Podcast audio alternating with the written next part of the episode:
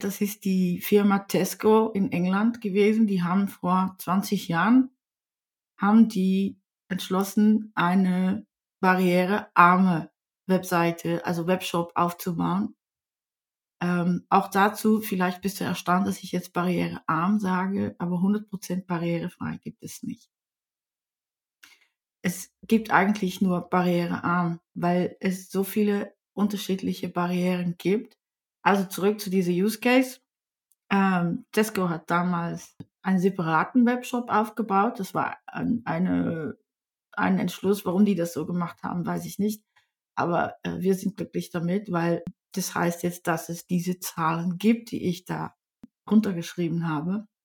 Sie haben äh, 37.000 Prozent Return on Investment gehabt. Ich musste das durch so eine ROI-Kalkulator äh, ziehen, weil ich das nicht berechnen kann. Aber ja, 35.000 Pfund haben die investiert in einen äh, barrierefreien oder armen Webshop, wobei sie sich hauptsächlich gezielt haben auf Leuten mit äh, Einschränkungen im Sehen. Es gibt viel mehr, womit man äh, optimieren kann, womit was man barrierearm machen kann. Aber die haben sich damals darauf gezielt und das hat sie zusätzlich im Jahr 13 Millionen extra Umsatz gebracht. Das sind Wahnsinnszahlen. Und eigentlich ist das ganz logisch. Hallo und herzlich willkommen bei der 42. Episode der Dominic Lees Show. Auf diesem Podcast gibt es WordPress und Business Talks. Das heißt, wenn du WordPress in deinem Business verwendest, dann bist du hier genau richtig. Weil jede Woche entpacken wir Skills, Geheimnisse und Stories der besten Experten aus der WordPress-Branche. Und das Ziel des Podcasts ist es, dir dabei zu helfen, ein besserer Professional in der WordPress-Welt zu werden. Und diese Woche reden wir über Accessibility. Und zwar über den praktischen Ansatz von Accessibility bei WordPress-Seiten, damit du unter anderem auch deine Conversion auf den Webseiten verbessern kannst. Da unterhalten wir uns mit Annemike Bevolet und ja, die Anne, sie ist Accessibility Consulterin und Speakerin und unterstützt als Freelancerin verschiedenste Firmen aus der WordPress-Welt, wie zum Beispiel die Great Suite, Elementor und andere. Also da bin ich schon sehr gespannt, dass wir uns heute mit Anne über Accessibility unterhalten können, weil nach dem ersten Gespräch mit Anne habe ich viele neue Perspektiven auf das Thema Accessibility bekommen und ich hoffe, dass dieses Gespräch da jetzt diese, diese Episode so einen ähnlichen Effekt dann auf dich haben wird. Und wir werden uns am Anfang darüber unterhalten, wieso Accessibility überhaupt wichtig ist, wieso es wichtig ist, um deine Conversions auf der Webseite zu steigern. Und parallel werden wir uns dann auch gleich die Frage stellen, ob Accessibility die Zukunft von Conversion-Optimierung ist oder ob du noch weiterhin Geld für zum Beispiel SEO ausgeben solltest. Dann tauchen wir auch in wirklich praktische Tipps in Bezug auf Accessibility ein und dann auch mehr in WordPress. Inwiefern ist es WordPress accessible und was ist dann also für die Zukunft von WordPress geplant? An dem Punkt, Anne, Herzlich willkommen. Könntest du dich bitte kurz in deinen eigenen Worten auch vorstellen, damit dich die Zuschauer und Zuschauerinnen ein bisschen besser kennenlernen können? Sehr gerne. Danke, Dominik. Also erstmal herzlichen Dank, dass du mich hier eingeladen hast. Fühle mich sehr geehrt. Ähm, du hast mir ja schon vorgestellt, Anne Mieke Bovelet. Ähm, die meisten sagen mir Anne. Ich bin aus Holland, da muss ich euch auch ein bisschen vorwarnen. Ich spreche zwar ziemlich fließend Deutsch, aber bei mir bringen Dativ und Genitiv sich gegenseitig um und Akkusativ lacht sich kaputt. Also kann passieren, dass ich hier und da mal komische Sachen sage. Ich bin auch berüchtigt darum, dass ich äh, Ausdrücke aus dem Holländisch buchstäblich, buchstäblich übersetze. Also ähm, es gibt manchmal äh, lustige Momente. Ja, man sagt auf Englisch, dass ich eine Accessibility Advocate bin. Also ja, Consultant bin ich. Ähm, aber als Advocate ist das noch ein bisschen breiter. Das heißt, ich schreibe viel über Barrierefreiheit. Ich rede den ganzen Tag über Barrierefreiheit. Manchmal werden Leute fast ein bisschen verrückt. Und äh, für mich ist es ein Thema, was weit übergreifend ist. Also nicht nur in WordPress, sondern in die ganze digitale Welt man könnte das noch weiter sehen und, und Barrierefreiheit überall in der Welt, aber dann komme ich in Spezialismen, wo ich nicht daheim bin. Und das ist eigentlich der erste Punkt, den ich im Voraus ganz gerne machen will. Barrierefreiheit ist nicht eine All-in-One. Das, das bezieht sich auf verschiedenen Teilen. Und ähm, ich bin Webdesignerin seit 1998 und dann ist man immer ganz beeindruckt, oh, 25 Jahre schon.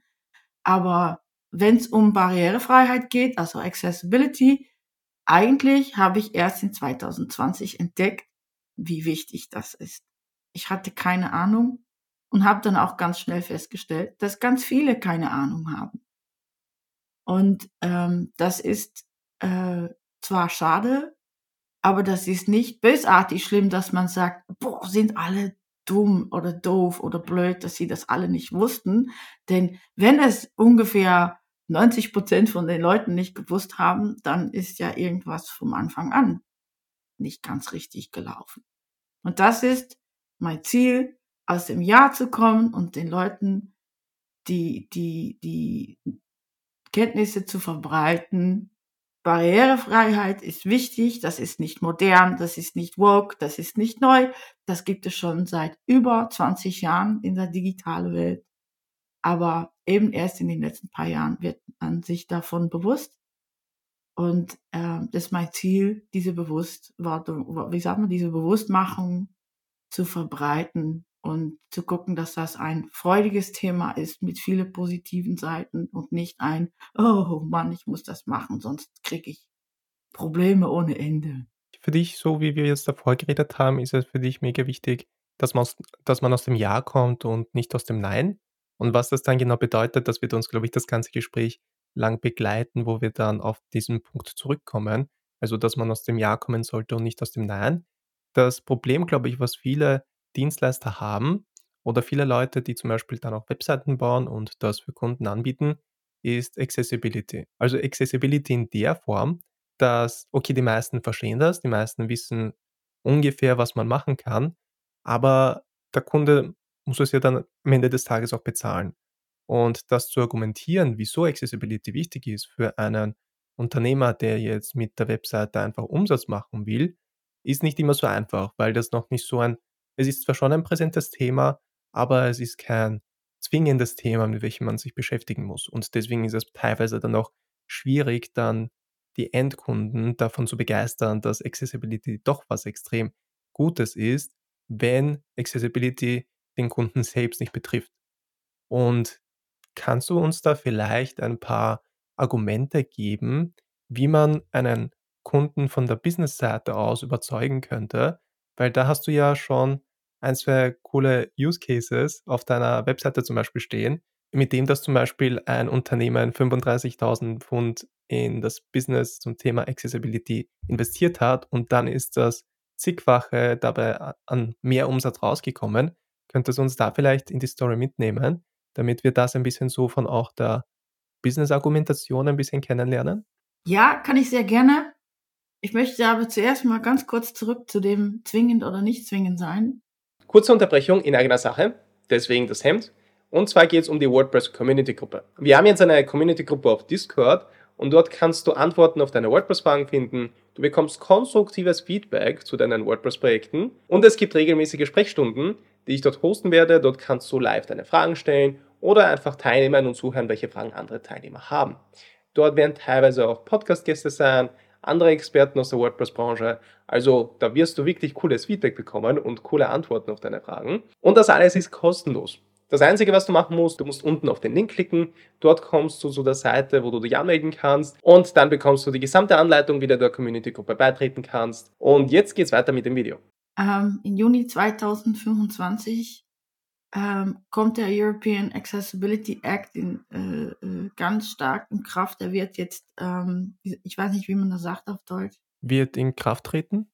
Ja, also auch die mit den Konsequenzen. Das heißt zum Beispiel im E-Commerce-Bereich müssen Web neue Webseiten barrierefrei sein und die, die es schon gibt, wenn die äh, mehr als zehn Mitarbeiter haben und mehr als zwei Millionen Umsatz haben, müssen sie es auch machen.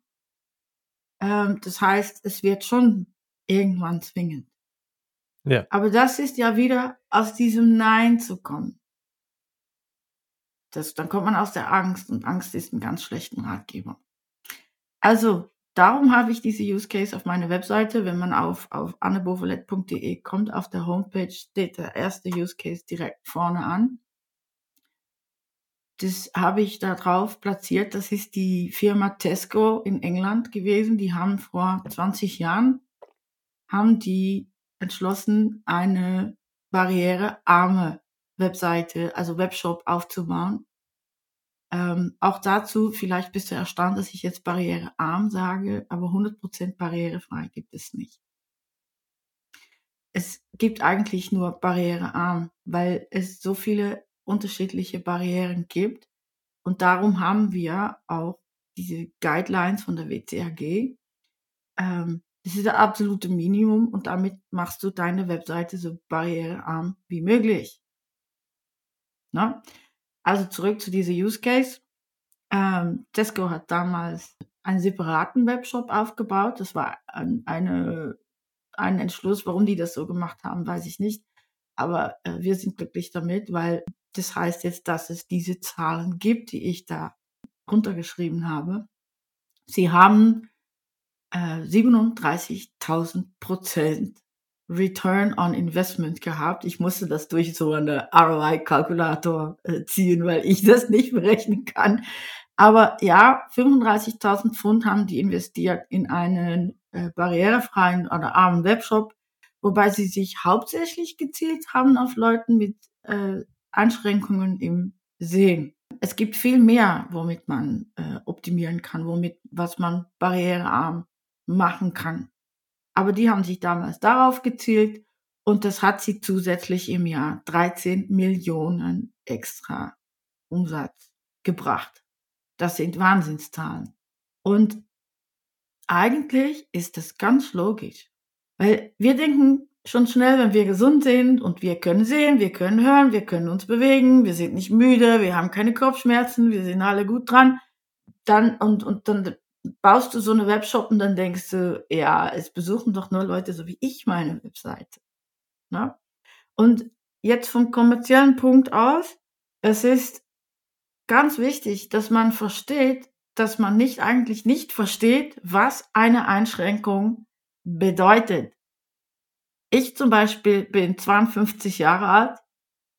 Ich trage eine Brille. Ohne meine Brille, für den Computer bin ich verloren ohne meine Brille für im Auto sind die anderen verloren. es ist, ähm, es ist bei Einschränkungen ist es nicht eine Frage, ob man das hat, sondern wann man das, wann man das irgendwann bekommt. Und es ist oft so ein unbewussten Prozess. Zum Beispiel alle, die jetzt zuhören, die, die auch schon ein bisschen älter sind, die werden sich da bestimmt drin erkennen.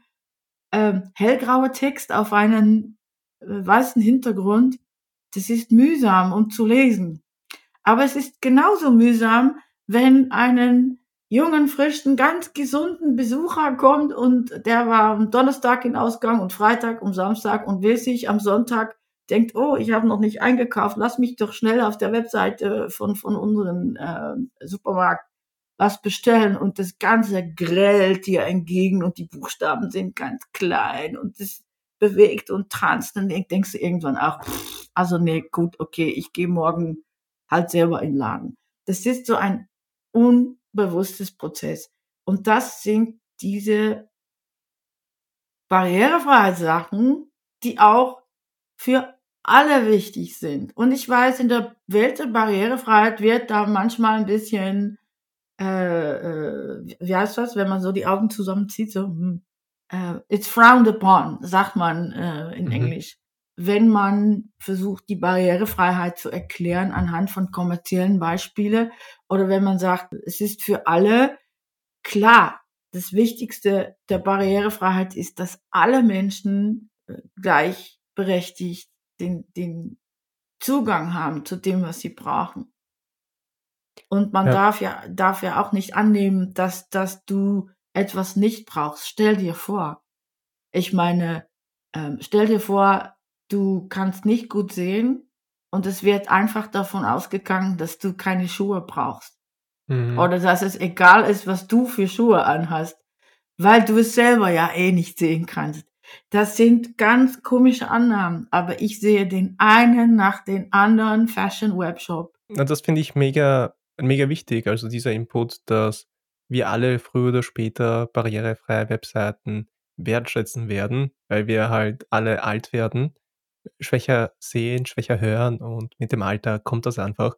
Und früher oder später werden wir dann froh sein, dass die Webseiten accessible sind, auch wenn es uns das vielleicht aktuell noch gar nicht so betrifft. Aber in der Zukunft werden wir dafür, glaube ich, wirklich dankbar sein. Und das ist das, was du vorher angesprochen hast, ist der Accessibility Act, der in 2025 in Kraft treten soll. Und da gibt's halt ein bestimmtes oder ein ich würde jetzt nicht sagen Dilemma, aber ein eine bestimmte Angst, die sich aufbauen kann dann bei den Dienstleistern, die dann jetzt zum Beispiel Webseiten anbieten, weil dann investiert zum Beispiel der Kunde, keine Ahnung, 30, 60.000 in, ein, in einen neuen Webauftritt und das wird dann nicht bedacht bei der Erstellung vom Design, bei der Umsetzung, der technischen Umsetzung von der Webseite, dass die Webseite accessible sein soll. Und dann kommt der Accessibility Act und teilweise kann man manche Sachen nicht so leicht in fünf Minuten einfach mit einem Plugin dann äh, korrigieren. Teilweise muss man dann die Webseite auch wirklich von Scratch beim Design neu anfangen, damit man diese ganzen Sachen gut bedenkt. Und da ist dann so eine Angst, die sich bei den Dienstleistern, glaube ich, dann so aufbauen kann, so, okay, ich habe 2024 noch eine Webseite eingeplant zu machen, aber 2025 kommt dann äh, der Accessibility Act. Was passiert, wenn bei den Tests dann die, die Seite rot ist, bei den Accessibility-Tests und so weiter. Und das ist etwas, was wir dann auch vermitteln wollen und wieso es wichtig ist, sich damit zu beschäftigen, einfach um den Kunden besser zu informieren und den Kunden besser zu betreuen und solche Situationen dann in Zukunft zu vermeiden. Ähm, bezüglich Accessibility können wir vielleicht dann, wenn das, wenn wir das dann für den Kunden argumentieren wollen oder vielleicht nicht argumentieren, weil dann kommen wir aus dem, ein bisschen so aus dem Nein, wenn wir von jemandem von etwas überzeugen wollen. Aber was sind so, das haben wir jetzt schon ein bisschen angesprochen, die klassischen Gründe, wieso Menschen accessible Webseiten brauchen. Weil normalerweise denkt man so, okay, du musst irgendeine Behinderung haben du, oder es ist dir erschwert, das Internet zu bedienen, aus welchem Grund auch immer. Aber ich sage jetzt mal unter Anführungszeichen, äh, normale Leute brauchen ja genauso accessible Webseiten. Also wenn du dir zum Beispiel den, äh, den Arm verletzt und du kannst die Maus nicht mehr so bedienen, dann bist du froh, wenn du dann noch mit der Tastatur die, die Webseite bedienen kannst und so weiter. Also was sind so die klassischen Gründe zum Beispiel, wieso man jetzt accessible Webseiten bräuchte? Habe ich sagen, hast du noch zwei Stunden?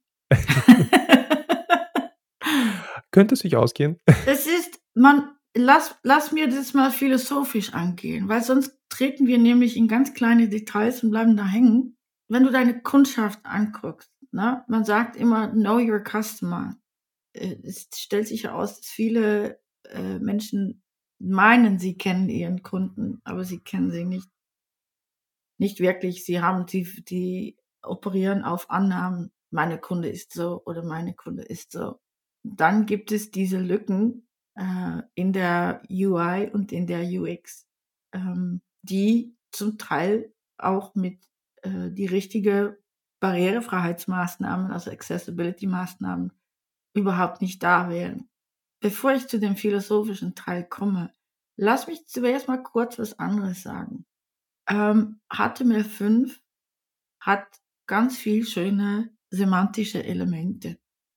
Header, Footer, Main, Article. Button und so weiter. Aber das ist irgendwie nie richtig durchgedrungen, vor allem zu den jüngeren äh, Entwicklern nicht.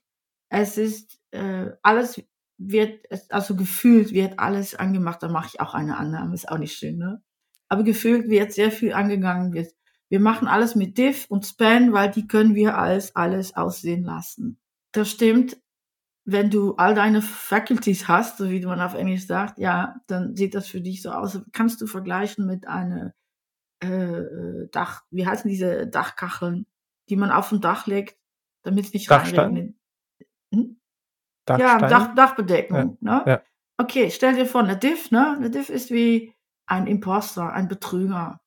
Da kann wie alles aussehen, das ist die Gefahr. Und du kannst, wenn du das vergleichst zu einem Haus, du sagst, okay, ich mache jetzt eine Dachbedeckung aus Divs und die mache ich so, die, die style ich genauso, dass die genauso aussieht wie, die, wie eine echte Dachbedeckung und es funktioniert super, bis es anfängt zu regnen. Gan ganz kurz nur daz dazwischen, äh, gegrätscht, falls einer aus der Entwicklungswelt nicht kommt, dann sind Div einfach so Elemente, die man dafür verwendet, um mit HTML zum Beispiel die Struktur für eine Webseite aufzubauen. Und gibt's noch verschiedene andere Elemente, aber Div ist so das Universellste, was man so verwendet. Falls jemand dann nicht aus der Entwicklerwelt kommt, wollte ich das nur kurz erklären, Das, das, ja, das machst du, das machst du voll richtig. Ähm, ich werde auch ähm, äh, durch die Sendung durch äh, immer wieder ein Beispiel nehmen vom Haus, der Analogie mit dem Haus oder mit dem Auto. Und, und äh, eben bei Diffs kann man dann alles so aussehen lassen, als ob es ein Backstein ist oder eine Tür oder eine Holzplatte oder was auch. Aber der ist es nicht wirklich.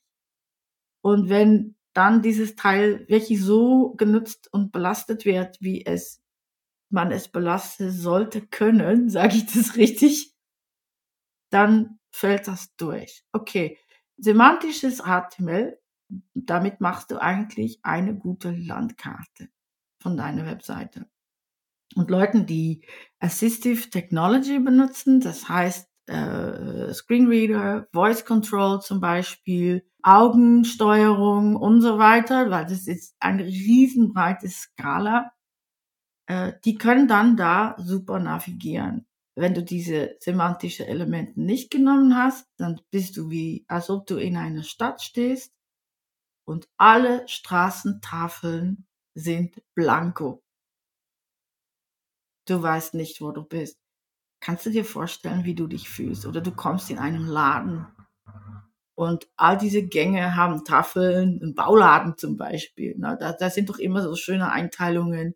Hier ist Eisenwaren und hier ist äh, Holz und hier ist was auch. Aber stattdessen kommst du in diesem Laden und alle Tafeln sind weiß. Du weißt nicht, wo du bist.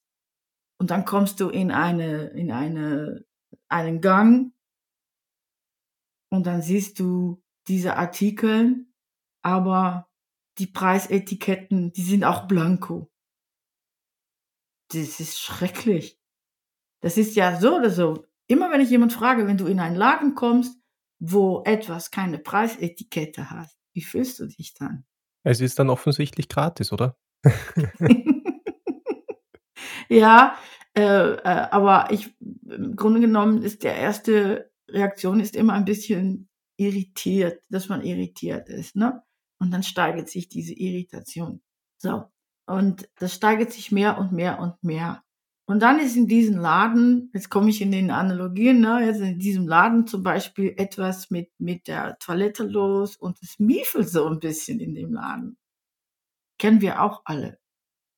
Und dann miefelt es und du hast es eilig und du siehst eine lange Warteschleife, ist nicht bequem zum Abrechnen und du stehst da und stehst da und dieses Miefeln wird dir immer unangenehmer. Und irgendwann denkst du, ach, weißt du was, das bestelle ich mir online oder ich, ich hole mir das irgendwo anders. Und dann ist ja der Kunde ab.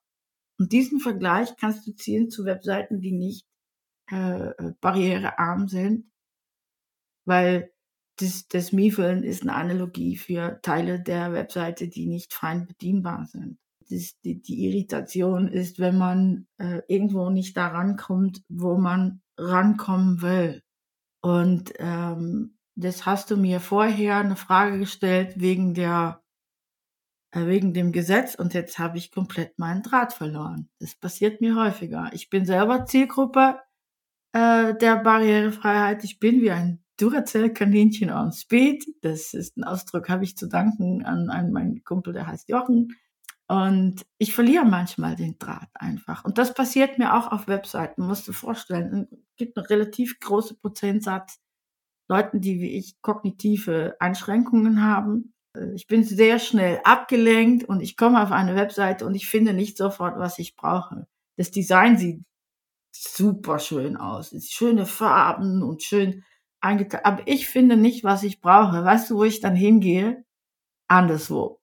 Und dann ist deine Conversion ist im Eimer. Ja. Und wenn wir da jetzt beim, beim Thema Conversions zum Beispiel sind, das, das glaube ich, was am, am weitesten verbreitet ist, wenn du an Conversion-Optimierung denkst, ist jetzt in dem Fall zum Beispiel äh, Copywriting, oder die Struktur auf der Webseite oder in dem Fall SEO zum Beispiel auch, um dann, wenn die Webseite in Ordnung ist und du einfach mehr Aufmerksamkeit in Form von mehr Traffic brauchst, ist SEO und SEA zum Beispiel gut, um die Anzahl der Conversions zu erhöhen und so weiter. Und Accessibility ist da mehr so im Hintergrund.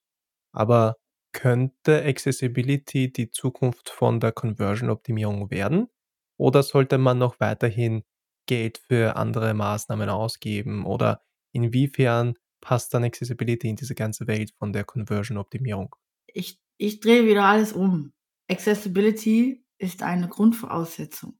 Wenn du sagst, das ist die Zukunft der Conversions, dann nimmst du das da raus. Was, was eigentlich passiert, was ich viel, viel wahrnehme bei äh, Firmen, wo ich dann so Impulsvorträge mache, ist, dass die Marketingabteilung, die kommt auf mich zu und sagt, ähm, weil ich das Thema SEO auch immer aufgreife äh, in meinen Talks, die kommen dann immer zu mir, ja, äh, wir haben immer so eine Lücke. Wir haben dann ganz viel investiert in SEO und SEA und Optimierung und, ähm, und all unsere Bilder, die haben äh, Alttexte und dann frage ich aber, was für Alttexte haben die denn?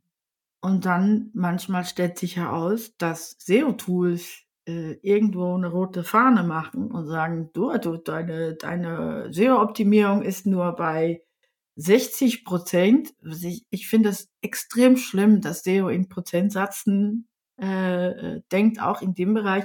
Ich weiß, dass es nicht anders geht. Man muss mal irgendwann eine Lösung finden dafür. Aber wenn man mit Prozentsätzen arbeitet, was die Qualität ist von was auch auf einer Webseite, kann man ganz schwer betrogen auskommen. Und das ist in der SEO zum Beispiel der Fall. Dann sagt so ein SEO-Tool, sagt zu dem Kunden oder der SEO-Agentur, sagt dann, ja, äh, du bist nur bei 60 Prozent, weil deine, Bild, äh, deine Bilder haben keine Alttexte. Und ein Alttext, das ist eine, eine, eine Alt-Attribute. Ähm, für die, die nicht so technisch sind, das ist die äh, Beschreibung von dem Bild, das du gerade da in dem Content platziert hast. Dieses Bild, wenn das nicht dekorativ ist, also es ist nicht ein irgendeinen langen Strich oder ein grafisches Element, was nur für den Look und Feel dargestellt ist, also rein dekorativ und das Bild des Artikel unterstützt, sollte das gut beschrieben sein. Dann gibt es natürlich Firmen, die sagen, ja, ich habe hier 3,2 Bilder auf meiner Webseite und ich möchte, dass da äh, äh, keine Zeit drin investieren. Ich möchte, dass meine SEO-Score auf 100% kommt. Ich weiß nicht, ob es das gibt, aber man versucht das ja immer, genau wie bei der Seitengeschwindigkeit. Ne? Ähm, hey, äh, lieber Website-Programmierer, kannst du das nicht automatisch befüllen? Hm, die habe ich gesehen. Und dann kommt so jemand von der Marketingabteilung auf mich zu und sagt, wir verstehen die Welt nicht. Bei uns, die SEO-Score, die ist so hoch, aber die Conversions, die bleiben hinter. Und dann rück, rück, rück, wie sagt man, zurück und dann frage ich ja, klick doch mal auf so ein Bild. Ich zeige mal, wie man in dem Webseiteninspektor schauen kann, was da bei der Alt ausgefüllt ist. Und dann bin ich auf eine Webshop und dann steht da beim orangenen T-Shirt steht 128 YXD Understrich bla bla bla Punkt JPG. Hm, dann stellt sich aus, dass das da, dass man, um die, die SEO-Agentur happy zu machen, einfach der Dateiname automatisch als Alttext hinnimmst. Jetzt gibt es eine Sache, Google ist blind. Google sieht nichts, Google kann nur lesen, was da geschrieben ist. Und auch die Besucher, die davon abhängig sind, dass beschrieben wird, was in dem Bild ist, die haben dann eine ganz unangenehme Erfahrung. Stell dir vor, Du rufst mich an und sagst, ich habe mir gerade Salbe in den Augen geschmiert. Ich bin ein bisschen überstellig mit meiner Hautcreme und ich muss auf diese Seite, was kannst du mir beschreiben, was auf diese Seite genau steht? Und dann sage ich, ja, es steht das und das und das und dann lese ich dir das vor und das Bild, äh, das ist eine XJ8G.jpg. Hm, hm, hm, du denkst, ach, hä? Das, und das denkt, das denkt denken User von äh, Assistive Technology, aber das denkt Google auch. Und dann fragt man sich, hä, warum? Okay, dann kommt die andere Frage. Ja, sollten wir dann die Bilder so optimieren, dass wir da äh, die, die äh, Keywords reinpacken? Das ist ganz schlecht. Aber dann machst du, da machst du einen Witz aus der Barrierefreiheit. Das, das Optimieren, das Wichtigste ist, dass du guckst, dass deine Bilder das unterstützen, was du da zeigst. Und wenn du zum Beispiel einen Webshop hast mit T-Shirts, dann schreib doch rein, dass das ein orangenen, farbigen T-Shirt ist und so weiter. Warum nenne ich jetzt diese Farbe so stringent? Eins in zwölf geboren als Mann ist farbenblind. Acht Prozent, Halleluja. Ja, ähm, dabei ist die Rot-Grün-Schwäche eine der meist, äh, äh, wie sagt man, häufigst, äh, häufigste Form. Und ähm, dann hast du einen Webshop, du hast so einen super schönen Color Picker für die T-Shirts. Und du weißt nicht, dass jemand, der farbenblind ist, diese Farben nicht so gut unterscheiden kann als du selbst. Und dann ist es nicht angeschrieben, dass etwas orange ist oder rot ist oder grün ist oder was auch. Und dann denken wir, die, die alle gut sehen können, ja, was ist das? Das ist doch Beleidigung der Kunde. Da, das sieht der Kunde, der sieht doch, dass das orange ist. Nein, eben nicht. Ein großer Teil deiner Kunde, Kunden sieht das nicht. Bei Frauen ist das 0,5 Prozent. Und dann denkt, kann man denken, ja komm, wir, wir nehmen der 80-20-Regel, ne?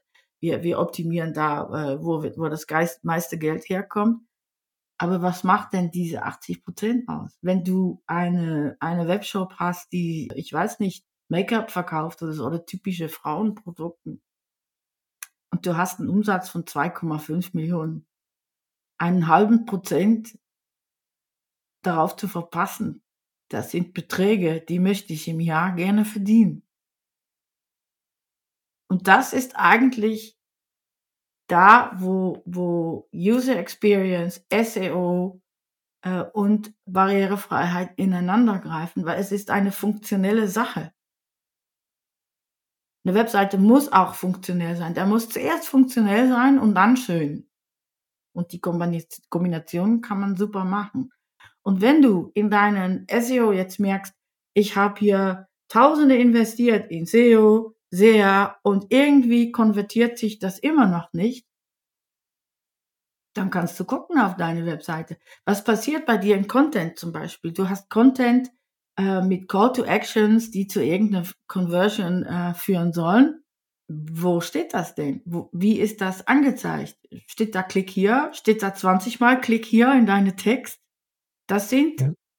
kleine Sachen, wo man denkt, ja, aber ey, klick hier, das ist doch alles nicht so wichtig. Aber du gibst mehr Besucher, als das du meinst, die IKEA Experience. Und die IKEA Experience, für die, die noch nie im IKEA gewesen sind, die gibt es.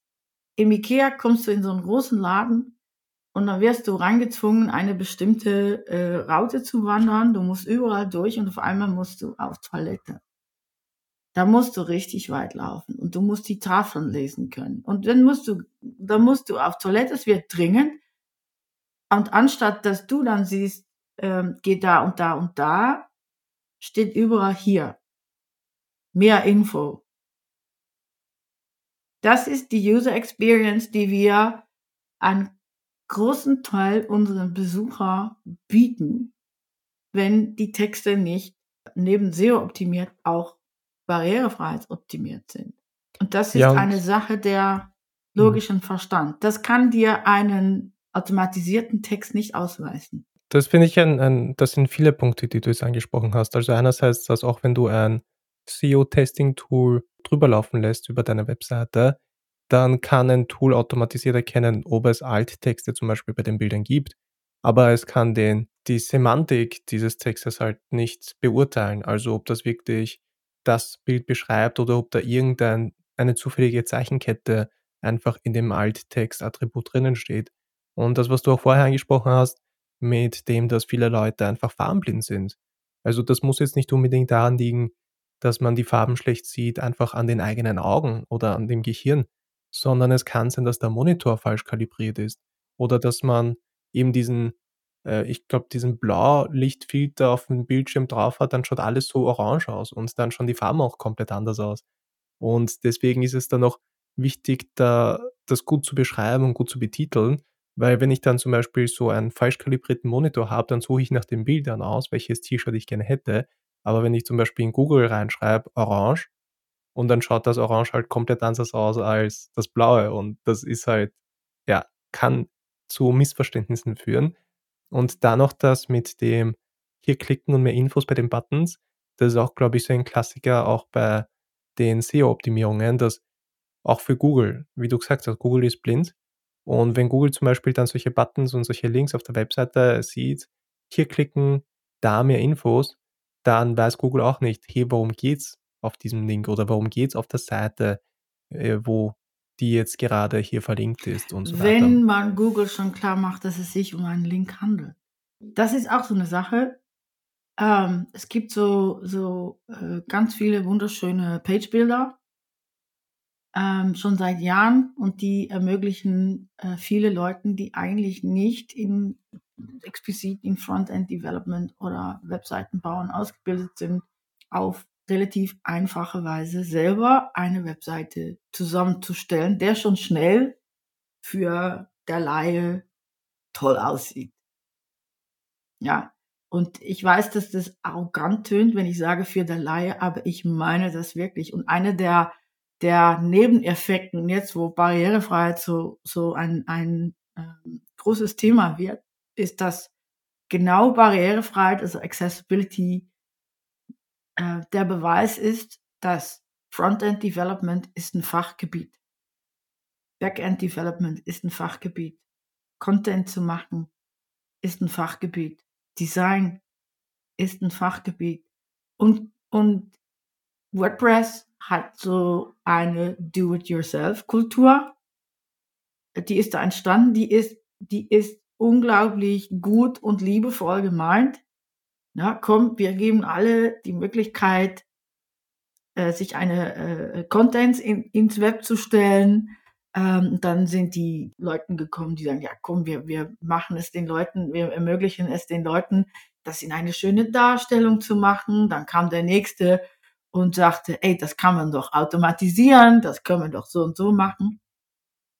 Und jetzt, ähm, also mittlerweile ist es, denke ich, bei den, bei dem größt, größte Teil von Page-Buildern korrigiert. Aber der Begriff Button, der ist, das ist ein heißes Thema. Denn eigentlich ist der Grundregel so, einen Link führt irgendwo hin und einen Button, der tut etwas. Okay? Der löst eine, der löst etwas aus. Der löst ein Pop-up aus. Der löst eine Aktion aus, indem du ein Formular absendest oder was auch. Jetzt kommt, wenn ein Button als Button-Element reinprogrammiert wurde. Also auch in diesem Page Builder, wenn du aus der Leiste einen Button reinschleppen kannst. Und der hat eigentlich die richtige Semantik für einen Button. Dann schreibt man wirklich unter Wasser, sieht man das auch stehen, Button. Dann wird das in der Linkliste nicht auftauchen. Weil ein Button ist nicht gemeint um, um für einen Link. Aber durch, durch den Jahren im Design haben wir die Gewohnheit, Links als Button darzustellen, weil das einfach gut die, die Fokus äh, zieht, ne? dass man denkt, ah ja, da kann ich drauf klicken, dann gehe ich irgendwo hin oder es tut was. Das heißt, ich habe ja vorher von diese äh, Betrüger äh, Div und Spam gesprochen, ist, dass man in dem, das ist ein Fall, wo man dann sagt, nee, für sowas, wenn ich einen Link als Button darstellen will, nur dass es eine, eine ganz klare Call to Action ist zum Beispiel, ähm, dann muss ich ein Div aussehen lassen. Wim-Button. Ja? Das ist etwas, wenn du zum Beispiel eine vierte bist hier gerade am Zuhören und du überlegst dich gerade, hey, ich, ähm, ich bin noch nicht so weit, dass ich hier eine große Webagentur äh, fragen kann, meine neue Webseite zu bauen, obwohl ich weiß, dass ich das in 2025 richtig haben muss, dann bitte, jetzt hast du ein Tool, wenn du dich erkundigst, ob du ein bestimmtes Baukastensystem nehmen willst, so Page-Builder oder einen bestimmten Theme, dann ist das so eine kleine Sache, wo du drauf gucken kannst. Ob du, äh, wenn da Links drin sind in den Beispielsthemes, die wirklich aussehen wie ein Link, dass du dann unter Wasser schaust, hey, ist das ein Link oder ist das ein Button? Und wenn der Link ein Button ist, ja, dann musst du so ein Baukastensystemhersteller mal fragen gehen, hey, ähm, warum hast du das so gemacht oder gibt es noch andere Möglichkeiten? Denn auch für Baukastenhersteller kommen nicht aus dem Nein, um Gottes Willen nicht. Diese Leute arbeiten seit Jahren und Jahren daran, für uns alle etwas super Schönes zu machen. Das ist alles super gemeint gewesen, äh, damit man schnell was aufziehen kann. Und die haben einen riesen Krampf, weil die mit Backwards Compatibility zu tun haben.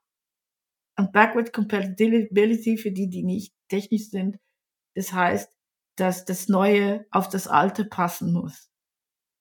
Und man kann nicht einfach Sachen in der äh, Code einfach so umändern, weil dann kommen die, die diese Seiten schon seit Jahren haben, auf das Baukastensystem, die explodieren auf einmal. Das kann, das kannst du nicht bieten, ne? So. Sowas mit dem Button ist eine gute Art, checken zu können, hey, was ist hier eigentlich los? Und wenn du jetzt zum Beispiel merkst, hey, meine Conversions, die gehen nicht, die stimmen nicht oder ich ich werde nicht richtig angezeigt äh, oder nicht gut in den Rankings oder was auch. Da musst du mal gucken. Äh, vielleicht sind all deine, all deine Call to Actions programmiert in deinem Theme als einen echten Button. Und ja, dann wird die in der Linkliste nicht gesehen. Das ist, das ist, äh, das muss ich Leuten, die SEO machen, eigentlich nicht erklären. Ne? Das ist ja, und dann zum Beispiel auch sehr wichtig ist die Reihenfolge von den Überschriften. Und jeder, der schon mal mit Word oder mit Pages ein großes Dokument machen musste, vielleicht in der Schule oder im Studium, ne, und dann musstest du einen Auftrag schreiben und dann braucht sowas ein Inhaltsverzeichnis. Und dann hast du auch gemerkt, dass du das generieren kannst, diesen Inhaltsverzeichnis, aber du hast am Anfang dein Dokument geschrieben und hast gedacht, der Überschrift, den ich jetzt da nehme, ah, der sieht nicht so schön aus. Ich nehme den anderen. Ne? Überschriften gehen ja von, von eins, zwei, drei, vier, fünf, sechs. Ne? Und ähm, äh, der äh, erste, das heißt der Heading eins, das ist der Titel deiner Seite, deine Webpage, also der Einzelseite. Ja, der ist meistens in einem Word-Dokument richtig groß. Hm? Ja, oder du nimmst einfach einen äh, ganz normalen Absatztext und vergrößerst die Schrift, machst die fetter und tada, optisch ist es eine Überschrift. Ja, und dann eben, dann ja. ist es optisch eine Überschrift, aber dann ist diese Überschrift ist ein Betrüger. Ja. Denn sie ist semantisch unter Wasser kein Überschrift. Aber stell dir haben schon viele gemacht in dem Studium, in Studiumzeit, die haben dann einen großen Auftrag geschrieben und haben gedacht, ja, der Überschrift, den hätte ich lieber etwas kleiner äh, und haben dann gedacht, ach ja, die, die, die äh, Überschrift 3, die Heading 3, die sah doch viel besser aus. Und dann generierst du deine Inhaltsaufgabe und die sieht dann schlecht aus, weil da Sachen ganz komisch einspringen, da siehst du, hey, hier stimmt was nicht. Ich kenne ja. Leute, die das dann optisch angepasst haben. Alles fein, weil das, das macht man einfach so. Man arbeitet ja mit dem, was man hat. Und man weiß es ja nicht immer, aber in Webseiten ist es genau das Gleiche. Und wenn du deine Überschriftenreihefolge nicht in Ordnung hast, dann äh, hast du eigentlich, machst du deine Landkarte kaputt.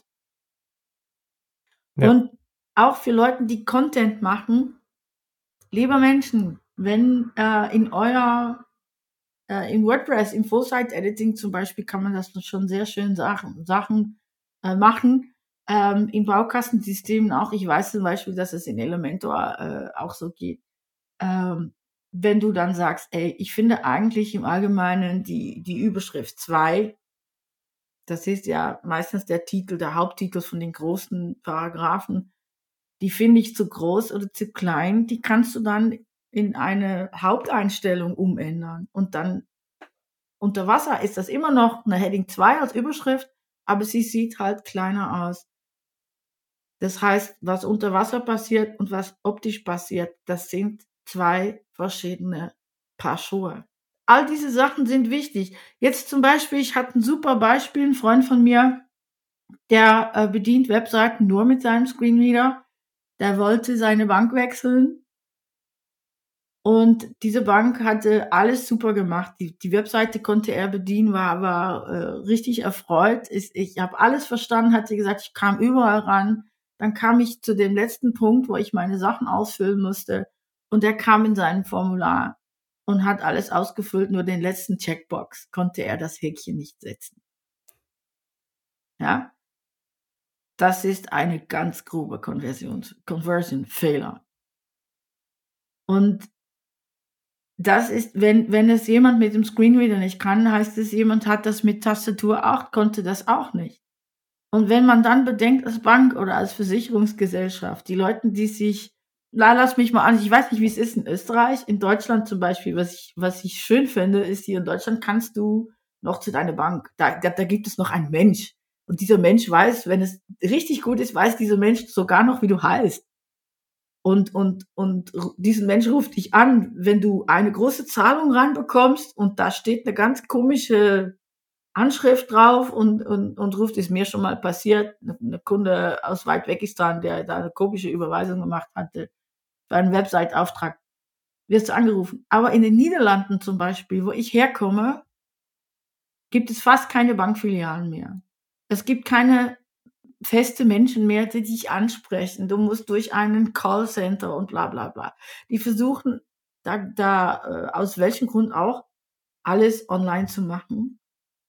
Aber Leuten, die sich Banken wechseln wollen oder Leuten, die Geld anlegen wollen oder die, die ihre Versicherung ändern, weil wenn es um, um äh, äh, wie heißt diese äh, Alt, Alt, Altersvorsorge? Ja. Heißt auf Deutsch, ne? Mhm. Das sind Leute ja, mit Geld ja. und die sind alle über 50. Also nicht alle, das ist jetzt eine ganz schlechte mhm. Behauptung, das ist wieder eine Annahme. Aber es sind halt die älteren Leute, die ähm, sich das auf einmal überlegen, meistens rund um 50, weißt du, dann kommt ja der, der wieder so eine, so eine Alterskrise, wie habe ich das gemacht, ja. Ähm, und dann kannst du zum Beispiel das Häkchen auch nicht setzen mit deiner Tastatur, du hast Mühe mit deiner Maus oder was auch. Weg-Conversion, das ist eine ganz teure Conversion-Fehler. Und damit wir, damit wir vielleicht ein bisschen so in WordPress da noch eintauchen, weil viele äh, haben schon auf jeden Fall gehört und haben jetzt dann im Gespräch mitbekommen, dass Accessibility wichtig ist und zum Beispiel was, wie, wo man, wie man das, glaube ich, dann auch gut zusammenfassen kann, wenn deine Webseite nicht äh, barrierearm ist, dann äh, ist sie auch nicht zum Beispiel für Google optimiert oder ist sie dann auch nicht Conversion optimiert, weil das einfach so ein wichtiger Punkt ist, weil wenn du zum Beispiel die Seite gut für Google optimiert hast, mit den ganzen Alttexten, mit den ganzen informativen Button und Linkbeschriftungen und das Ganze, dann sind ja schon viele Accessibility-Punkte mit dabei. Und das sind äh, das ist aber halt so ein bisschen der Punkt, den den man den man oft zum Beispiel dann auch, äh, ein bisschen so oberflächlich versteht. Also, viele Leute verstehen unter Accessibility zum Beispiel Alttexte, Farbkontrast, Schriftgrößen und so weiter.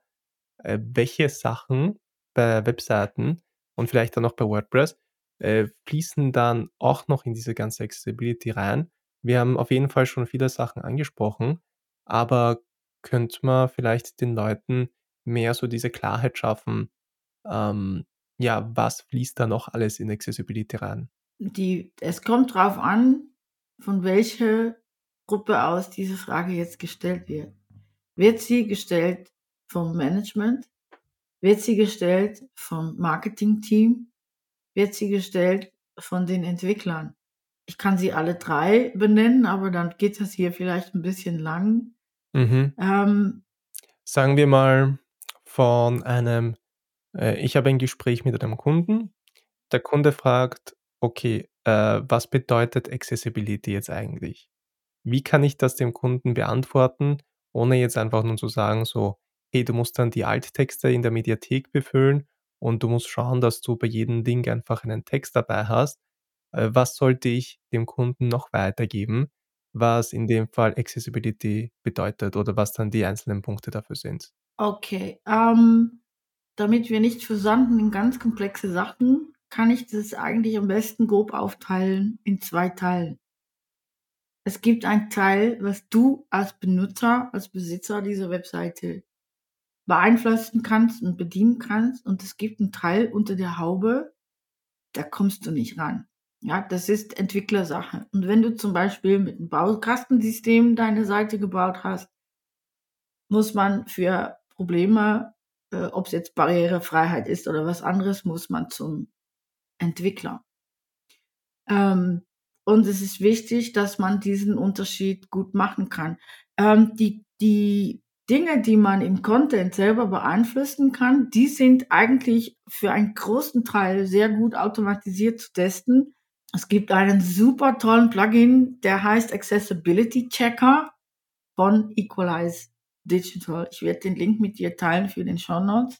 Der ist kostenfrei. Dafür, davon gibt es einen Premium-Version, aber die Premium-Version, äh, die, es ist nicht so, dass in der kostenfreien Version Sachen fehlen. Ähm, in der kostenfreien Version, äh, die Premium-Version muss ich eigentlich sagen, der kann Sachen äh, testen wie Custom Post Types, also angepasste äh, Einträge für eine Webseite und Seiten mit zum Beispiel einen äh, passwortgeschützte Webseiten, aber sonst checkt er in Content sehr viel. Und wenn das installiert ist, dann stellt diesen Checker stellt fest, hey, ähm, äh, das Kontrast, da ist was mit dem Kontrast oder du hast Alttexte vergessen in deine Bilder oder du, das kann dir so so dabei begleiten. Kann dir auch Sachen aussagen, wo du denkst, Bahnhof. Absolut Bahnhof, was ich jetzt hier lese. Ne? Und wenn du in den Teilen kommst, wo du denkst, das ist absolut Bahnhof, und jetzt gehe ich wirklich aus von den wenigst technischen Benutzern, dann wirst du reingewandert in den Teil, die für die Entwickler ist. Okay? Und wenn du dich als Kunde entscheiden willst, ähm, mit wem du arbeitest, oder mit dir, du, du gehst zu deinem Webkunden und du sagst, hör mal, ähm, Barrierefreiheit ist wichtig. Die Voraussetzung ist, dass wir einen Team nutzen und, und äh, wenn, wenn der Kunde zum Beispiel sagt, ey Mann, es ist mir echt zu teuer, wenn du das von Hand abcoden musst, äh, damit das unter der Haube, wo ich nicht rankomme, barrierefrei ist, da musst du gucken, dass du eine Vorlage nimmst oder ein, ein, eine Baustein, der Accessibility Ready ist. Das ist eine, einen Ausdruck, den muss man sich merken. In der WordPress Repository zum Beispiel gibt es das als Kategorie Accessibility Ready. Das bedeutet, dass alles unter der Haube, das was du nicht beeinflussen kannst, dass das für die Barrierefreiheit optimiert ist. Was du selber machen kannst und auch falsch machen kannst, sind Farben, Farbkontrasten, Schriftgrößen und so weiter. Das sind die Sachen, die du äh, beurteilen kannst. Und wenn der Kunde sagt, ja, es ist mir zu teuer, dann suchst du dir ein System, ähm, der das from scratch richtig gut kann. Und, und das ist zum Beispiel diese Firma in München. Ähm, ich weiß nicht, ob ich die nennen darf. Klar, Ähm, bitte. ja, also ich bin ähm, Consultant bei Grade GmbH und Grade buchstabiert man G-R-E-Y-D. Das ist ein Wortspiel. Ja, ähm, äh, der Thomas, der war eh schon hier als Gast beim ja, ah, Podcast. das stimmt also ja. Thomas Koschwitz war bei dir, ja. ist schon in den vergangenen Episoden, wenn ihr Thomas Koschwitz und Grade eintippt im, beim, beim Channel oder beim Alles Podcast, super, ja. dann werdet ihr die. Episode finden. Hatte ich komplett vergessen, ja.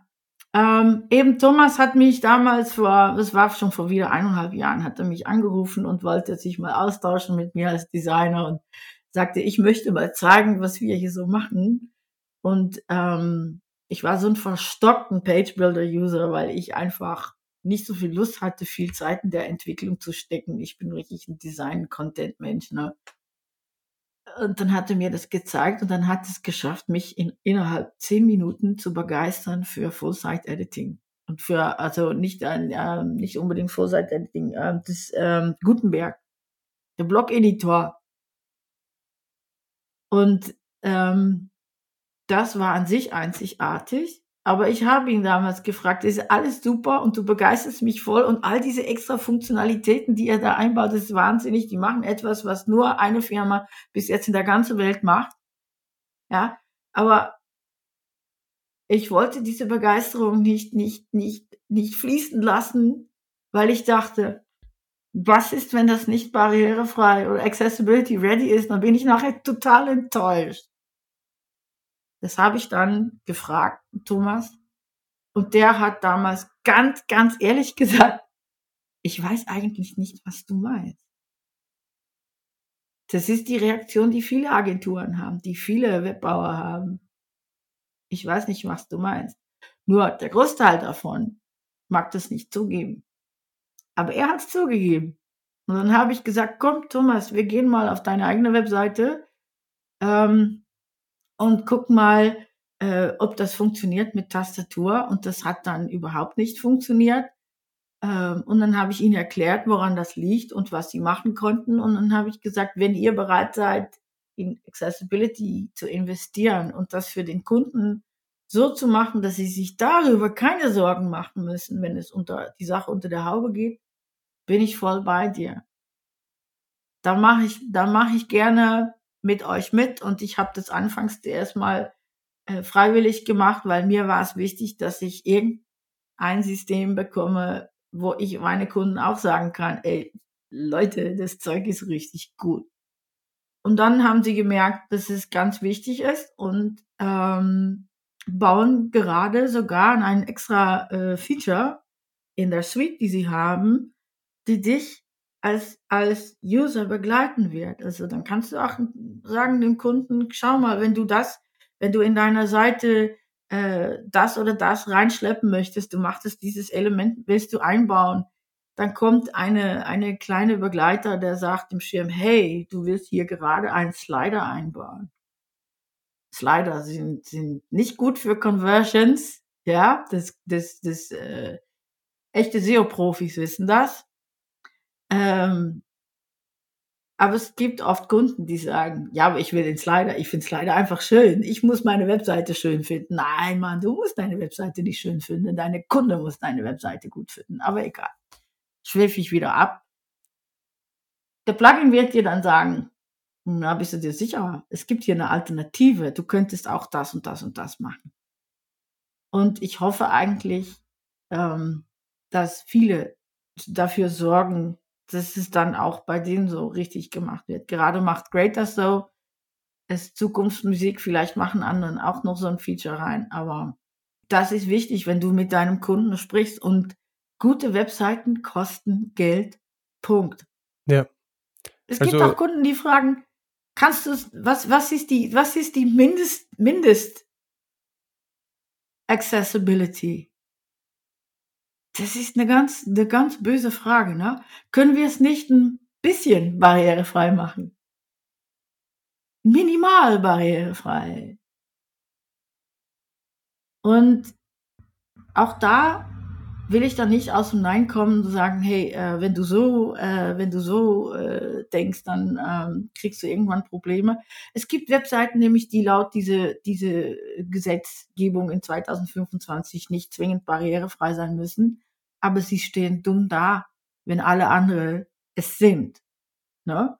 Und wenn jemand mit so einer Frage kommt, dann gebe ich gerne mal Post-its raus wenn das ein, ein Face-to-Face-Gespräch ist und sage, nenn mir bitte drei Gruppen, die du äh, gewissenslos ausschließen möchtest. Wer, wer, wem, für, we, für welche Gruppe ist es okay, wenn du die ausschließt?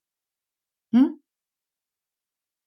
Dann kommt bei dem Kunden auch eine andere Denkweise rein. Okay? Und ja, es stimmt. Es kostet Geld. Es ist teuer. Es ist es ist so schlimm für Kunden, die gerade eben 60, 70.000 Euro investiert haben. Und dann kommt jemand und sagt, dein Corporate Design an sich, das gerade 20.000 Euro gekostet hat, das ist nicht, ähm, nicht geeignet für die Minimumanforderung der Barrierefreiheit. Das ist etwas Schreckliches, um zu hören.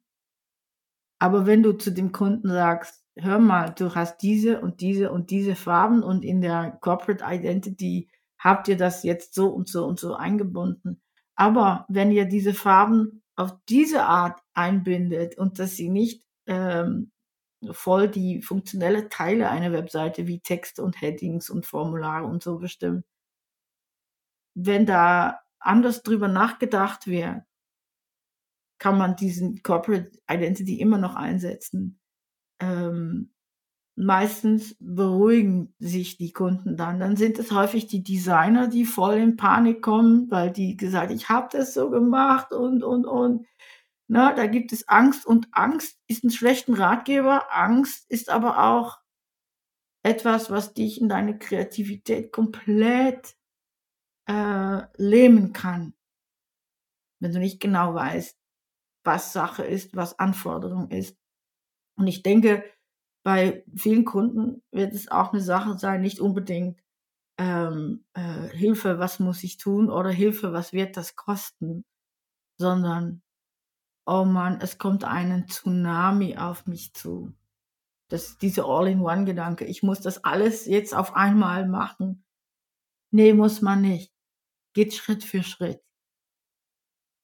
Progress over perfection.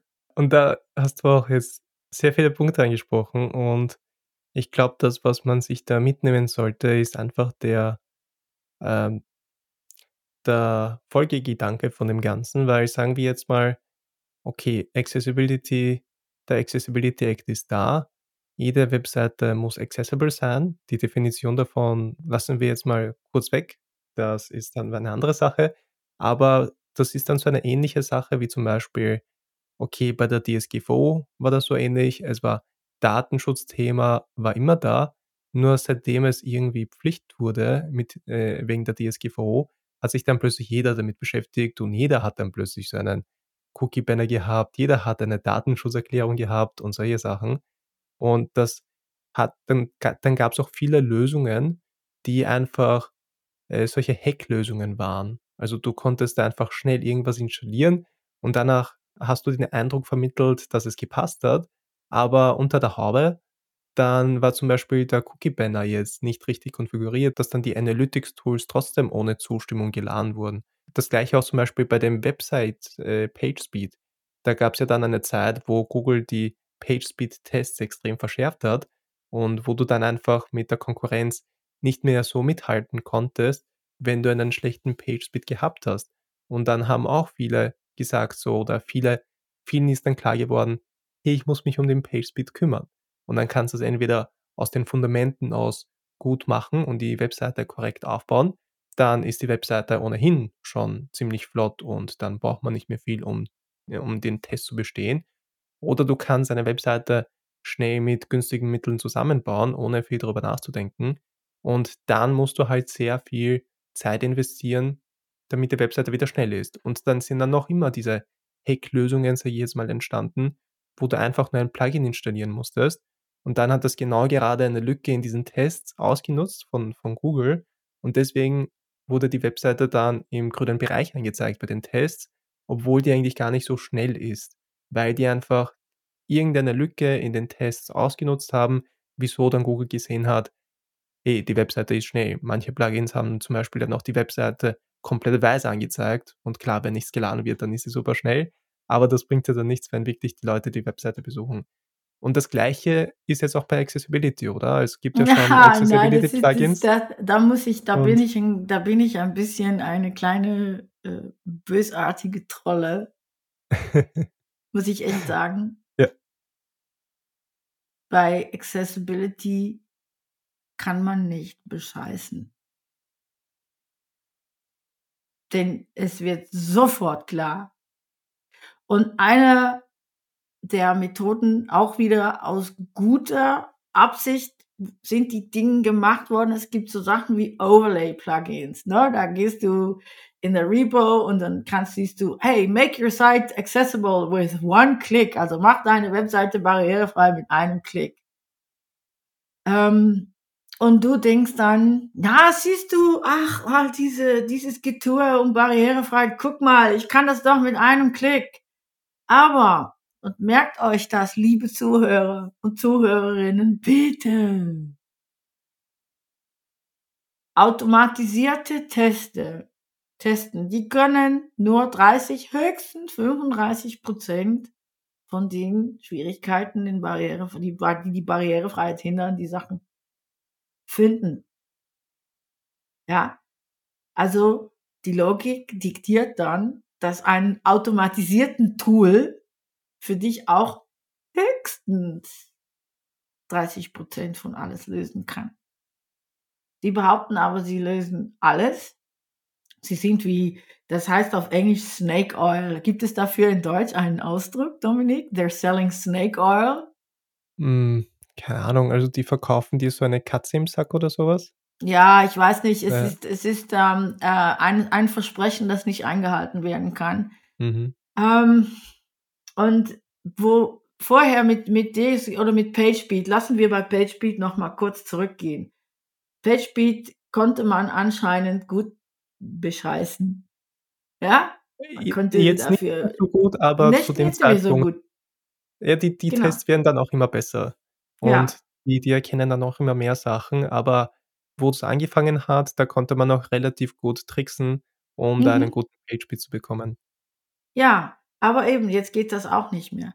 Ähm, äh, äh, Google fängt jetzt auch mehr an, auf barrierefrei zu gucken. Aber es geht nicht, und da kommen wir wieder zurück zu dem, dem Hauptthema und kommen von dem Ja und warum es von Vorteil ist für alle, nicht nur für dich, aber auch für deine Besucher, warum es vorteilhaft ist, etwas wahrhaft barrierefrei zu machen. Es geht hier nicht um Google, es geht hier um den User.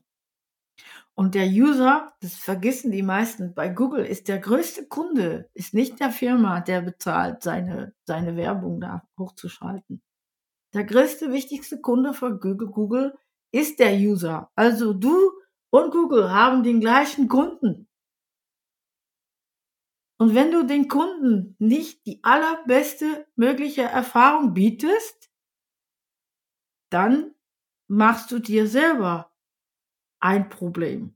Ja, und wenn du ein Overlay-Plugin installierst, was du da eigentlich machst, ist, du hast einen alten Fiat gebaut, du weißt es nicht, weil der sieht aus wie ein Mercedes, aber du hast eigentlich einen alten Fiat gebaut äh, und unter der Haube äh, ist ein Moped-Motor drin. Kannst du nicht wissen. Wenn du nicht Entwickler bist, dann, dann, dann weißt du nicht, dass du das gemacht hast. Es sieht von vorne, sieht es richtig schön und glatt und slick aus und, und äh, alles fein. Aber eigentlich hast du einen Moped-Motor drin. Und dann installierst du so ein Overlay-Plugin, ja, und der, und, und derjenige, äh, der das Auto dann fahren muss, hat dann von dir in dem Lenkrad einen noch größeren Lenkrad gekriegt, aber dieses Lenkrad kann nur geradeaus. Stell dir vor, du musst in so ein Auto fahren. Geht doch gar nicht. Welcher Idiot gibt dir denn in einem Auto, das ein Lenkrad hat, noch ein Lenkrad? Oder wer gibt ein, einen Erwachsenen, der schon längst Fahrrad fahren kann, diese Seitenräder, die man Kinder gibt, wenn sie, wenn sie fahren lernen müssen? Ich weiß nur eins, als ich als Kind Fahrrad fahren lernte, hatte ich diesen Seitenräder und mich hat ständig gekippt, weil ich mit, ich weiß nicht was für Geschwindigkeit nach rechts wollte und dann haben mir die Räder, haben mir, äh, die waren mir im Weg. Und das ist ein, ein, ein Overlay-Plugin, ist es genauso im Weg. Und es gibt sämtliche Artikel auch, wie diese Overlay-Artikel echt tatsächlich Leuten, die wirklich Assistive Technology einsetzen, äh, hindern und nicht helfen. Was die auch sagen. Es ist einfach so, kann ich dir für den Show Notes äh, ziemlich viele Links zu geben und Infos. Ähm, Also diese Plugins sind gut, um einfach die Häkchen bei den Tests abzuhaken, aber in Wirklichkeit hindern die ja, dann mehr, aber als jetzt, dass die helfen. aber jetzt, ja, aber jetzt kommt, na, dann denkst du, okay, ich mach das. Und jetzt kommt jemand, der zum Beispiel in dem Moment nur mit Tastatur bei dir was bestellen konnte in deinem Webshop und der kommt auf deinen Webshop und kann das nicht bestellen, was er will. Und dann schreibt er dir und sagt, hey Webshop, ich wollte bei dir das und das bestellen und es ging nicht. Das ist einfach für mich nicht zugänglich. Du hast da eine Barriere drin. Kannst du das bitte lösen?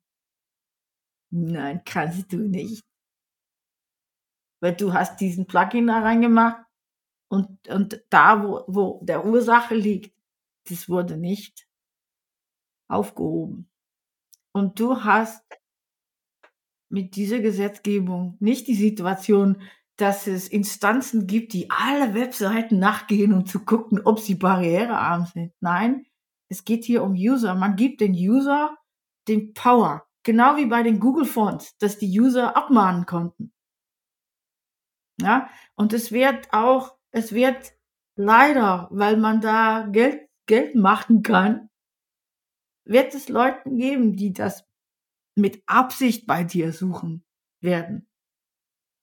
Aber es wird nicht so leicht sein, äh, äh, wie das in Amerika geht zum Beispiel, dass jeder dir einfach vor Gericht ziehen kann oder was auch, oder das mit Absicht macht. Aber es geht nicht um diese Gruppe, der dir was Böses will. Es geht dir hier echt um die Gruppe, die was von dir kaufen will.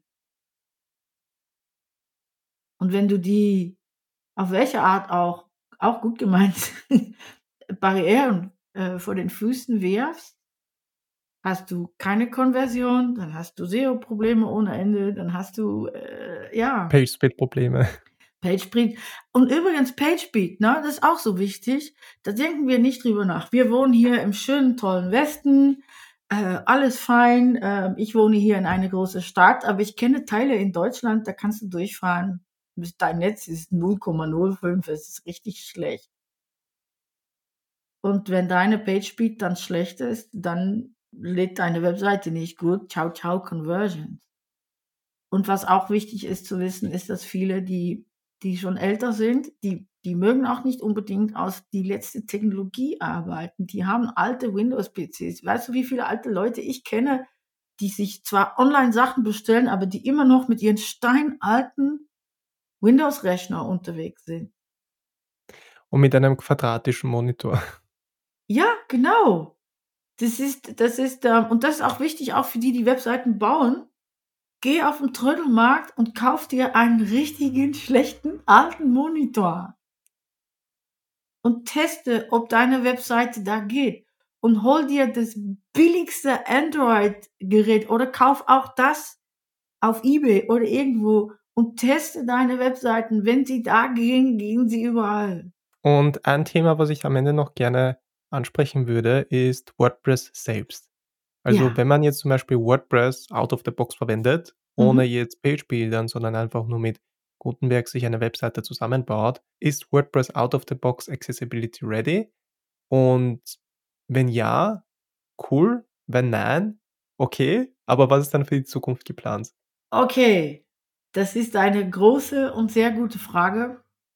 Bei WordPress hast du auch wieder zwei verschiedene Sachen, Teile. Es gibt das, was unter der Haube passiert und das, was vorne passiert.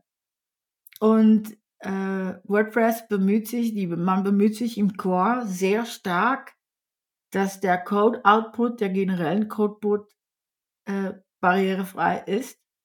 Da sitzen auch einige Spezialisten, aber es sind zu wenige. Also ist auch für mich ein Aufruf an alle, die richtig gut sind im Backend-Coding und so weiter. Kommt äh, im Core und macht mit uns mit, äh, das zu beschleunigen. Beschleun heißt schneller machen, ne? Ja. Dieses Prozess. Dann gibt es noch die Standard-Themes, zum Beispiel das 2024-Theme, das jetzt ausgebracht wurde mit äh, der Release vom 6.4. Das ist Accessibility Ready.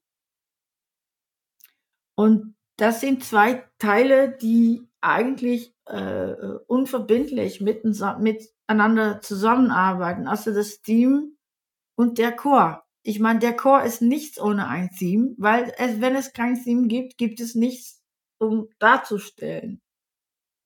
Und ähm, was sehr wichtig ist im Core, ähm, ist, dass wir äh, alle dran arbeiten, der Core auch im Backend barrierefrei zu machen. Das heißt, du hast mit deiner Firma, du willst jemand anstellen, ähm, äh, der zum Beispiel mit unterstützenden äh, Technologie arbeitet, äh, dann willst du doch auch, dass diesen Mensch auch das Backend bedienen kann.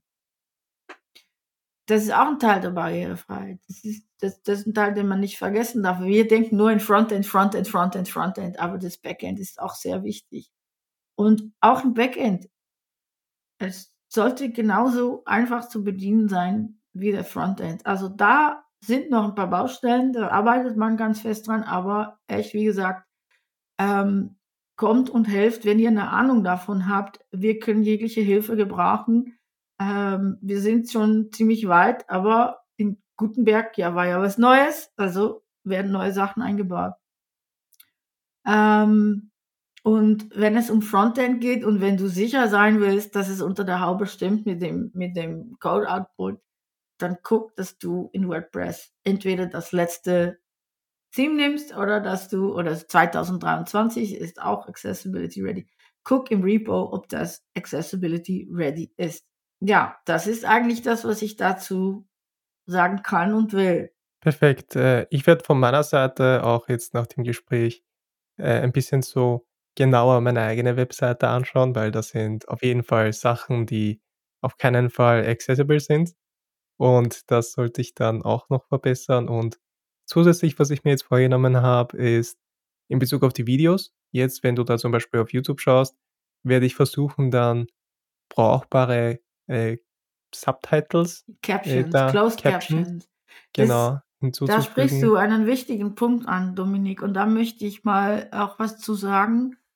Ähm, es war für mich eine riesen Überraschung zu lernen, dass Leuten äh, so oder so, ich glaube bis 80 Prozent schauen sich äh, Videos zuerst mal an ohne Ton, weil sie vielleicht im Bus sitzen oder an einem Ort oder weil das einfach überwältigend ist, immer wieder alles zu hören. Aber wenn es darum geht, zu optimieren für Leute, die irgendwelche Einschränkungen haben, wenn jemand nicht gut hören kann, nimmt der Text anders wahr als wir. Und darum ist es wichtig, auch in Captions, dass du nicht denkst, ah ja, aber ich habe diesen Satz hier noch gesagt, ich mache diesen Caption jetzt ein bisschen breiter, weil sie länger, weil dann wird es schwierig zu lesen. Ne? Ähm, und auch im Bereich SEO, Closed Captions werden indexiert. Und das sind diese tolle äh, Videos, wenn, wenn du suchst, how can I or how to, bla bla bla, dann kriegst du in Google auf einmal ein Search Result mit einem Video aus YouTube, der sagt, hier im Video 6 ähm, Minuten 02 wird diesen Punkt besprochen. Das ist, weil diese Closed Caption indexiert wurde. Und Closed Caption ist nicht das, was YouTube automatisch generiert, sondern was du hochgeladen hast. Und es gibt heutzutage super Apps, die dich dabei helfen können, deine Closed Captions zu generieren, weil da ist wieder, oh, das kostet Zeit, oh, das ist so viel Arbeit, oh nein, das kann ich nicht machen, oh, oh, oder wir können das nicht. Und da möchte ich noch ein ganz, ganz großes Kompliment erteilen, die Sandra Kurze von Great, die war da bei WordCamp Deutschland und war in meiner Präsentation über to, wie man, wie man äh, äh, den, den reagiert, wenn der Kunde sich gegen Barrierefreiheit wehrt oder der Designer oder der Entwickler. Ne? Und dann hat sie auch gesagt, ja, aber, was ist denn, wenn Abteilungen sagen, ja, das können wir doch nicht machen, das kostet zu viel Zeit, das, das, äh, ob, das, ob das jetzt um Alttexte geht oder um Captions. Ja, wir haben kein Budget ja. mehr, es, es, es ja, geht genau. einfach nicht. Das ist, äh, das ist, aber das darf die Market Marketingabteilung, darf dieses Problem nicht auf den Schultern haben. Das ist ein Problem vom Management, vom Top-Management.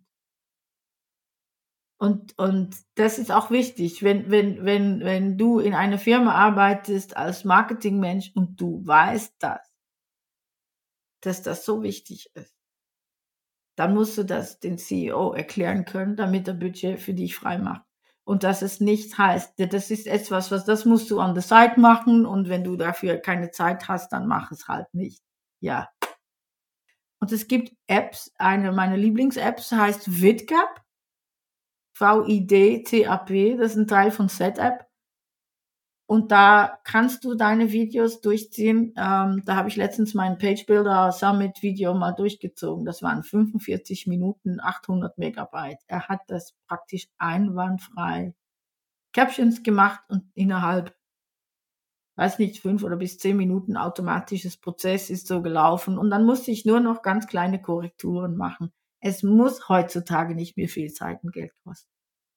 Ja, weil das war immer so mein Problem, weil, okay, die AI-Tools, die sind in der englischen Sprache meistens sehr gut, aber wenn es dann um die deutsche Sprache geht, vor allem wenn es dann auch so um Fachbegriffe geht, wie im Thema WordPress, Elementor, äh, Div-Container, die wir davor angesprochen haben und so weiter, da ist es meistens so, dass dann hier die Fehler passieren. FitGap hat es ja. im Griff. Also okay. muss ich echt sagen, bin ich, bin ich unglaublich äh, äh, zufrieden mit. Ja, Hut ab für diese Leute. Cool. Ich bin ja. schon sehr gespannt, das Tool zu verwenden, ja, was dabei rauskommt. Nochmal zurückgreifend auf WordPress und Community zum Beispiel. Du machst einen Podcast. Es gibt Bob Dunn von Do the Woo, der super Podcasts macht. Es gibt äh, äh, Birgit Pauli Haag. Es gibt so viele, die tolle Podcasts machen, die alle das gleiche Problem haben. Setzt euch doch in Verbindung. Redet miteinander der, der äh, Nathan Wrigley von WP Builds hat mir letztens auch ein super äh, KI-Tool gezeigt, womit er seine Captions macht. Teilt euch doch die Informationen, die teilen das gerne miteinander. Und dann haben wir alle super tolle Closed Caption Podcasts. Ja. Ich werde da vielleicht mal so eine kleine Umfrage auf LinkedIn machen oder sowas. Mhm. Äh, ja. Bin schon gespannt, was dabei zurückkommen wird. Ja, dann haben wir jetzt sehr viel über Accessibility gesprochen Mhm. und Barrierearmheit Ja. und all diese Sachen, die man damit verbunden sind. Und dann nähern wir uns langsam schon dem Ende der Episode. Am Ja. Ende, da stelle ich mal gerne noch so drei Bullet-Fragen, damit ich die Zuschauer und Zuschauerinnen ein bisschen besser kennenlernen können. Aber davor würde ich dir gerne noch den Spotlight geben, falls du irgendwas bewerben möchtest, promoten möchtest, dann mach das bitte jetzt.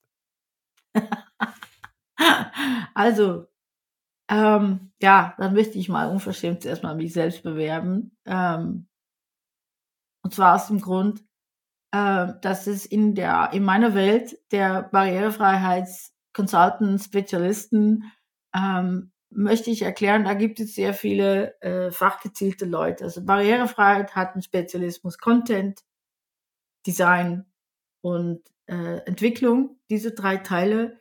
Und ähm, das, äh, das sind solche starke Fachspezialisten, die muss man unbedingt äh, ranholen. Man, es gibt keine All-in-One Accessibility Consultants. Wenn es, wenn jemand das behauptet, dass er oder sie All-in-One ist, dann muss man sich so ein bisschen hinter den Ohren kratzen, denken, geht das überhaupt? Ähm, und äh, um zu, zu wissen und den Angst zu verlieren, davor, was alles auf einem zukommt. Ich mache ähm, Inspirational Talks, also äh, Impulsvorträge heißt es auf Deutsch, ja.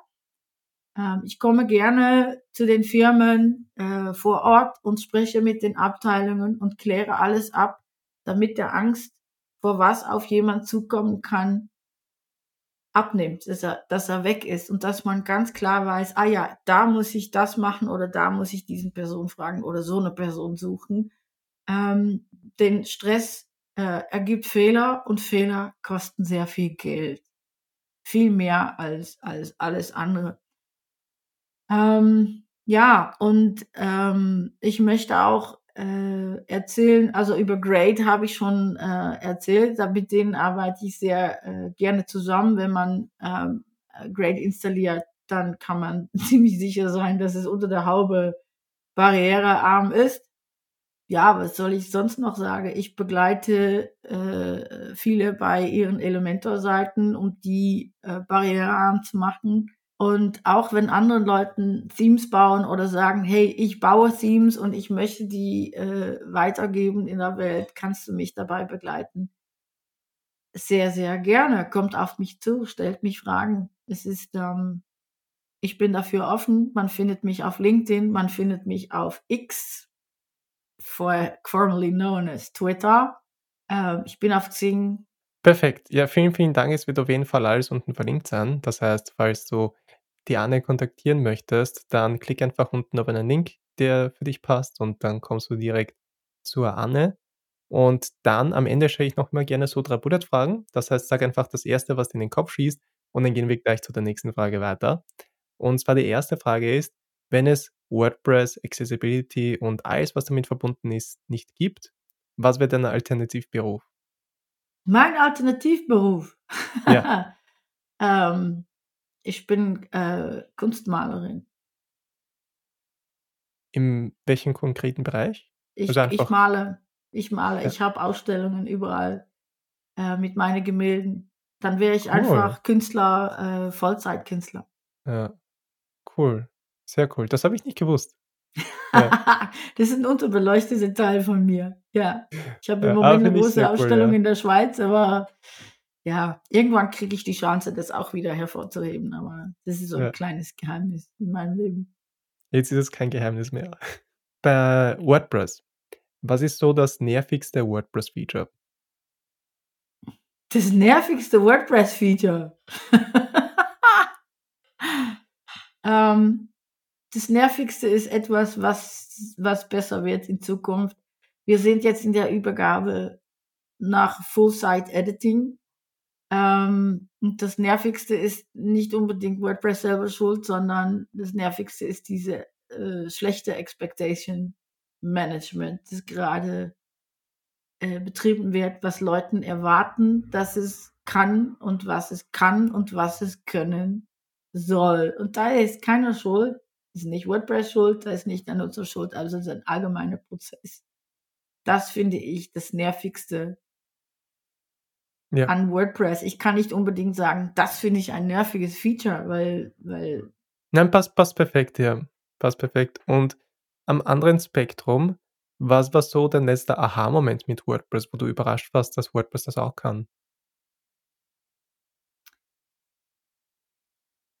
ähm, ja, dass man mit WordPress äh, und, äh, und äh, Conditionals einen Multi-Tenant-System aufsetzen kann. Ähm, das ist wahrscheinlich wahnsinnig Bahnhof, was ich jetzt erzähle.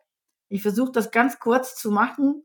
Ähm, äh, du kannst in WordPress mit etwas arbeiten, das heißt Multisite. Das heißt, du baust mehrere Webseiten in eine Installation auf und die können alle andere Content haben und so weiter. Aber äh, das Updaten vom, vom Aussehen, von Plugins, von den Teams passiert dann an einer zentrale Stelle.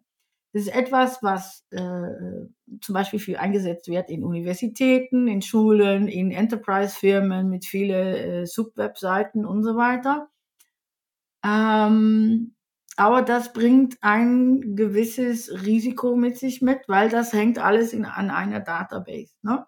Und ähm, äh, man kann äh, in WordPress äh, seitenübergreifend äh, kann man Content managen. Das ist etwas, was bei von Grade zum Beispiel gebaut wurde. Äh, was natürlich super ist, weil eine Marketingabteilung dann an einer Stelle an verschiedenen Websites äh, zum Beispiel der Futter auf 300 Webseiten auf einmal anpassen kann oder den neuen CI, Corporate Identity anpassen kann. Ähm, aber wenn man das als Einzelunits haben will und das seitenübergreifend und serverübergreifend machen will, dann geht das über einen sogenannten Multi-Tenant-System. Und Multi Hosting ist auch ein Multi-Tenant-System. Wenn du in Shared Hosting bist, dann bist du mit noch tausend andere auf einen Webserver und jeder, jeder Hosting-Account ist seine eigene kleine äh, Mini-Umgebung. Aber trotzdem ist das alles ein Ding auf, auf einen Server und in einem gut aufgebauten Multi-Tenant-System sind das sogenannte geschützte Container. Und das ist sehr gut für die Sicherheit und auch sehr gut für, ähm, äh, wie heißt das? Ähm, ich komme nicht auf ein Wort. Für die Geschwindigkeit. Äh, jeder Container kann man ja steuern, wie schnell das er ist, wie viel Memory der bekommt und so weiter. Wird alles ganz technisch. Also die Und- Ressourcen, die war damals Ressourcen lustig, und, ja. und ich wusste nicht, dass das, dass das geht, dass es das gibt. Und ähm, bei einer Firma aus Holland, die heißen ähm, Wild Cloud, also wild und dann Cloud, die haben das aufgebaut, Multitenant, und damit kannst du, und das wusste ich wirklich nicht, dass das geht, mich hat es komplett umgehauen. Ähm, sag mal, du, du hast eine Webagentur und du kannst super Webshops entwickeln ne? und designen. Du, du machst es, boah, das ist dein Ding. Und du willst eigentlich auf einen Nischmarkt losgehen und sagen, ich baue jetzt, ich gebe jetzt einen Template aus für einen Webshop für Tierfutter und ich mache, ich gebe eine aus für Maler und ich gebe eine aus für Künstler und eine für Rezepten und so weiter.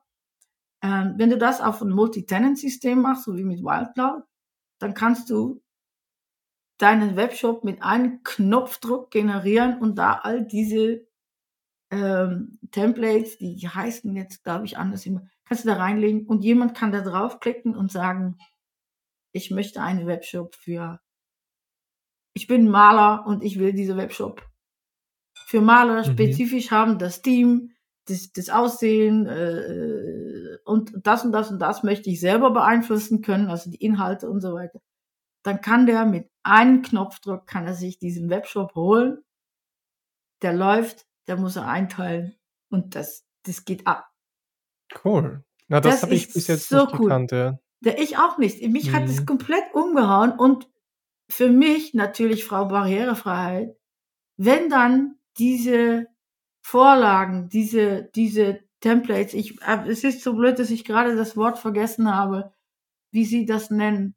Ähm, wenn ich dann weiß, das ist Accessibility Ready, wenn das dazu auch noch bemerkt, es ist Accessibility Ready und wenn du hier mit deinem Webshop aufziehst, hey, Heaven. Ja. Ja. Das wollte ich noch sagen, das hat mich umgehauen. Also, ähm, ja. Cool. Ähm, und gibt es noch irgendeine finale Message, die du an die Zuschauer und Zuschauerinnen weitergeben möchtest? Ja.